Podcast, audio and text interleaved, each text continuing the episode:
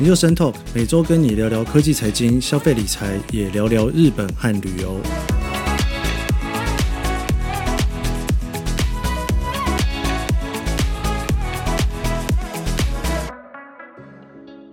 今天呢，我想要跟大家来聊，就是《碳》时代杂志，其实已经不是杂志了。然后我有一次碰到他们的记者，他很坚持，《碳》现在不是杂志。他最近呢，去选出了哈，在二零一零年代，也就是说，从二零一零年到现在，今年二零一九年嘛，马上就要进入二零二零年哦。十个呢，他们认为哦，就是最有这个时代意义的科技玩具。这个词翻译成科技玩具，应该是没有问题啦哈。我对于这个词的概念，就是一个科技的小玩具哦。他这个选出来的十个最重要的东西哦，其实有三个是苹果的产品哦。那当然还有像电动玩具啦，还有一些大家可能比较不是那么熟的东西。那其实这里面大概有一半我自己是有买的，或者是有用过啦，不见得有买哦。所以我今天想跟大家来聊聊哦，这个探哦，他对于这十年来认为呃非常重要的科技玩具的这前十名的一些想法。首先，他选出的第一个呢，在二零一零年哦，是 Apple iPad。Apple iPad 应该是贾伯斯他过世之前一个算是非常重要的一个作品哦。贾伯斯过世的那一年呢，是 iPhone 出到四 S 的那一年，很多人都说是 iPhone for Steve。那 iPad 的第一代呢，其实是贾伯斯过世的前一年所推出的，刚好是我那个时候在准备留学考试要去美国念博士班的那一年哦。然后我还记得，因为那个时候那一代其实在台湾没有开卖。我还特地请日本的朋友帮我去订购了一台，我把它寄到台湾来。那个时候其实还蛮兴奋的，因为我自己其实是不太用笔记本的人。不过 iPhone 呢，是从日本的 iPhone 3G 就开始用了。那个时候出 iPad 的时候，我就很想来试试看哦，一个小小的 iPhone 的一些 App，它放在一个比较大型的上面是怎么用。那那时候每天都在刷哦，看看有哪些软体呢，它把它移植到比较大荧幕的 iPad 上面。当然啦，iPad 这样发展了十年下来之后，我现在回头再去看。它已经算是蛮不堪用的一台玩具了哈，不过在当时呢，包括在上面写点东西啦、记录啦哦，其实都还蛮新鲜的。这台其实我到现在还留着哦，不过已经很久没有开机了。那后来呢，也陆续也换了几台 iPad。我想以一个九寸到十一寸，甚至到现在十三寸的这种概念哦，想要试图去取代电脑的这件事情呢，十年过去了都没有办法完全完成。我自己是没有办法啦。如果要处理一些东西，还是要用电脑。不过我相信很多人呢，应该 iPad 就可以解决他日常生活中绝大多数所需要的东西了。那第二个呢，是二零一二年的 Tesla Model S 哦。那那个时候我刚好在美国念书哦，刚发行的时候，其实我还蛮兴奋的，一直到处去排队看看能不能去试驾这台车。不过因为后来实在排太久，所以就这件事情就算了哦。其实我在前一阵子跟特斯拉拍的影片呢，大家如果还记得的话，我就是开着 Model X 去环岛。那真的是我第一次那么长时间的去开特斯拉的车子。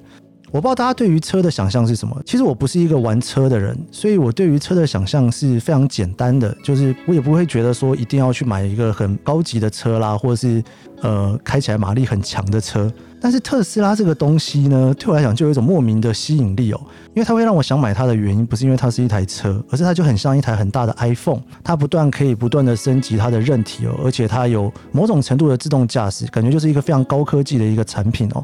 他们把它选为一个科技玩具，不过这是真的是一个蛮贵的玩具哦，应该是这十个里面最贵的玩具哦，我觉得不为过。而且事实上，特斯拉的 Sexy 的计划不但已经一个一个要推出了。甚至连 Pickup 也即将要开卖了。我觉得电动车它不仅仅是一个可以呃减少污染、去用电力发动的一个车子，它其实是一个蛮重要的一个公益的科技产品哦。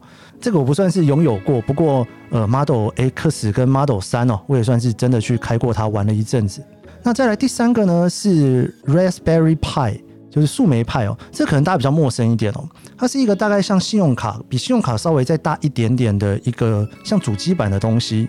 大家一般对于电脑的想象都是一个很大的主机板，或者是一台还蛮大的电脑。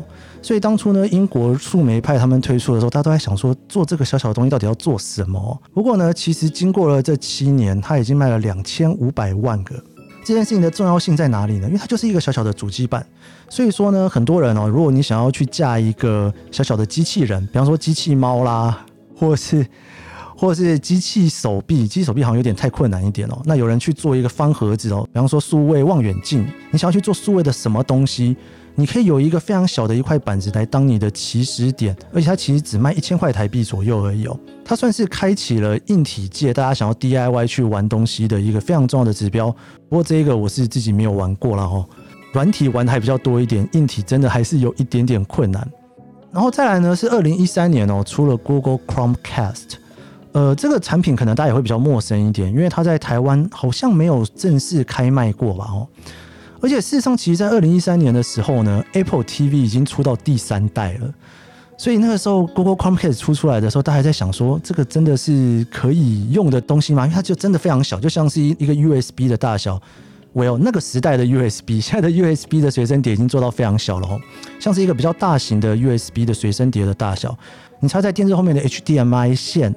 然后呢，你可以再接一个 USB 充电源哦，你就可以把手机上面的东西直接投到电视上面。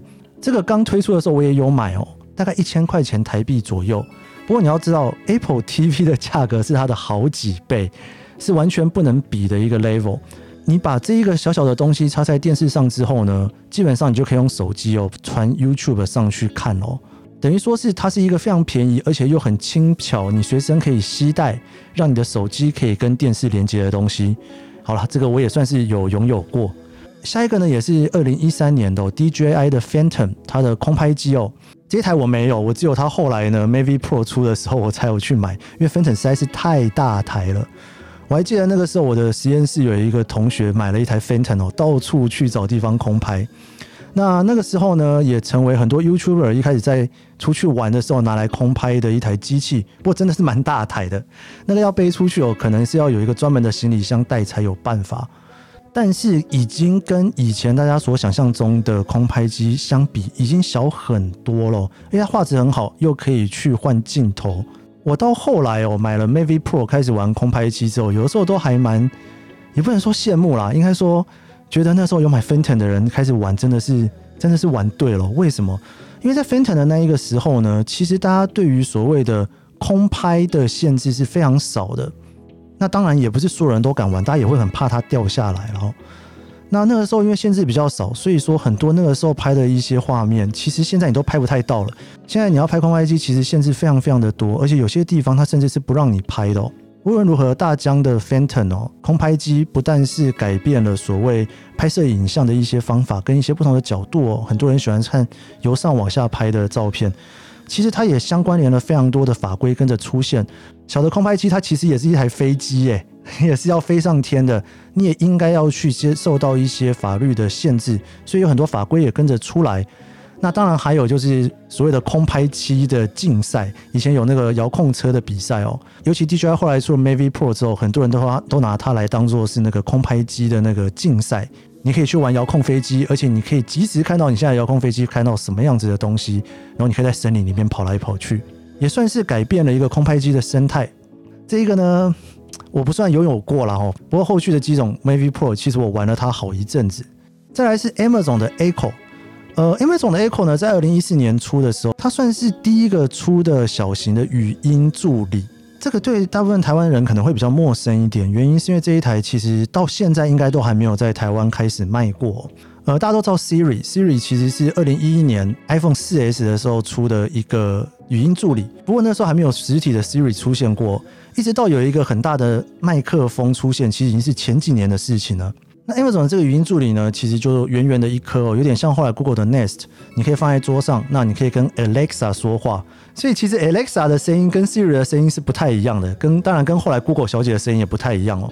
对于很多美国人来讲，Alexa 的声音可能他们是更熟悉的哦。那个时候有很多的 IoT 的产品，你可以去跟 Amazon Echo 这台机器里面的 Alexa 说话，然后想要帮你去操控一些家里面的 IoT 产品啦。当然呢，你也可以直接跟他下单买东西哦。一直到二零一九年，它已经卖了超过一亿台哦，真的是非常可观的产品。不过这一台我只有在朋友家玩过，我自己是没有买过啦。那下一个呢是二零一五年出的 Apple Watch，其实手持装置一直都还蛮多的，而且在二零一五年之前呢，也有很多专门做给 Enjoy 用的手表。但是 Apple Watch 呢，因为它跟 iPhone 的联动哦做得非常好，所以很多人其实第一只有科技手表就是 Apple Watch 哦，甚至应该很多人不知道，其实还有别的穿戴式的手表。Apple Watch 呢，当时呢还甚至跟爱马仕出了一款手表，就是用爱马仕的表带，卖得特别的贵。不过呢，应该是爱马仕所有手表里面卖的最便宜的哦。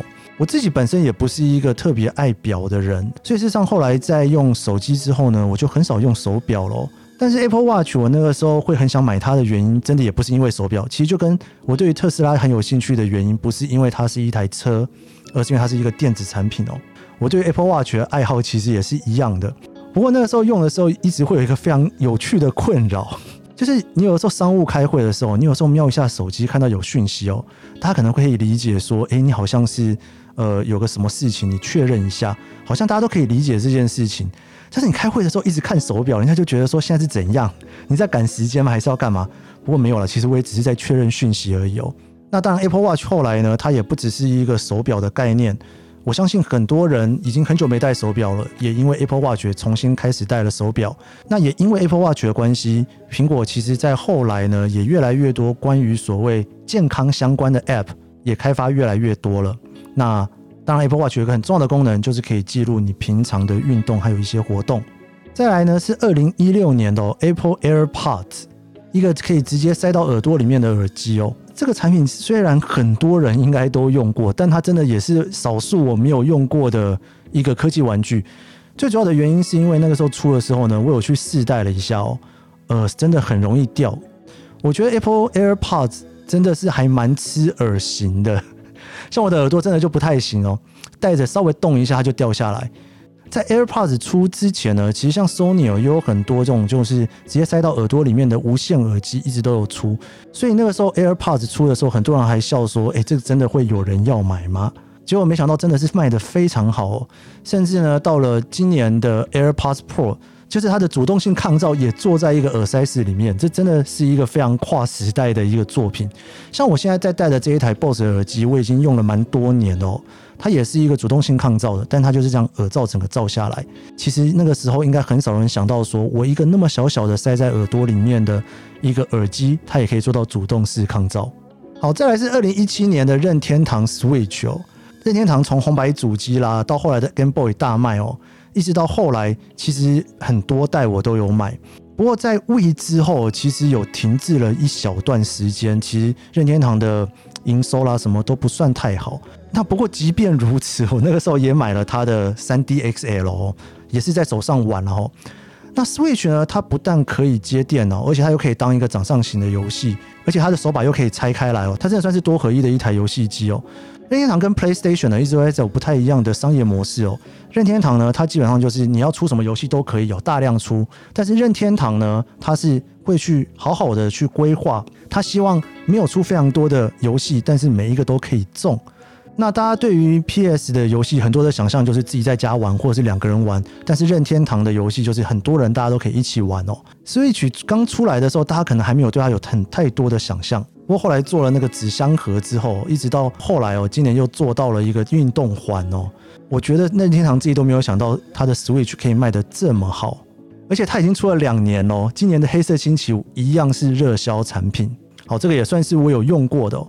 然后再来最后一个呢，是 Xbox 的 Adaptive Controller，这个可能大家会比较陌生一点哦。Xbox 的 Adaptive Controller 呢，其实微软的 Xbox 呢，它做给就是呃身障朋友用的一个不同的控制器。很多人就算不玩 Xbox 哦，他也会觉得 Xbox 的控制器做得特别好哦。它算是很多玩游戏的人呢会公认做得最好的一个摇杆，但是其实对于一些身障人士呢，可能手啦或者是一些地方，他没有办法去操纵那样子那么复杂的摇杆，所以在二零一八年的时候呢，Xbox 它就出了一个呃扁平的白色，上面有两个黑键，它可以去做很细微的设定，让你可以用不同的角度，或者是你有一些限制的话，你可以用不同的方式去控制里面的游戏。它等于说，让更多原本无法玩游戏的人可以来玩这个游戏。其实一开始我对于探选出这个东西来说，还想说哇，这是什么东西哦？我还真的是看了之后才知道。我觉得真的也算是一个蛮时代性的产品。毕竟它虽然不是一个给主流大众用的东西，但是它等于也是开启了大家对于控制器的想象，也提供给了更多身障朋友的一些玩游戏的可能性哦。好啦，以上就是今天我跟大家介绍 TIME 他所评出来哦，在过去这十年里面，他觉得十个最重要的科技玩具哦。我自己我算一下哦，自己有用过的有 iPad，有开过 Tesla，然后有用过 Chromecast，然后 Phantom 没有玩过，不过后来有玩它的 Mavic Pro，应该勉强算哦。Echo 没有用过，然后 Apple Watch 有，然后 AirPods 没有，Switch 有。我大概有用过六个，不过呢，我没有用过的那些，其实也真的也是跨时代的一些很重要的科技产品。不知道大家用过几个呢？有没有觉得里面哪一个是你印象最深刻的呢？都可以留言，我们大家来聊聊喽。好了，以上就是今天的研究生 Talk。你可以在 Apple Podcast、Spotify 收听，你也可以从 YouTube 收看。还有，别忘了追踪，还有订阅我的 YouTube，还有脸书专业。我们下期节目见喽。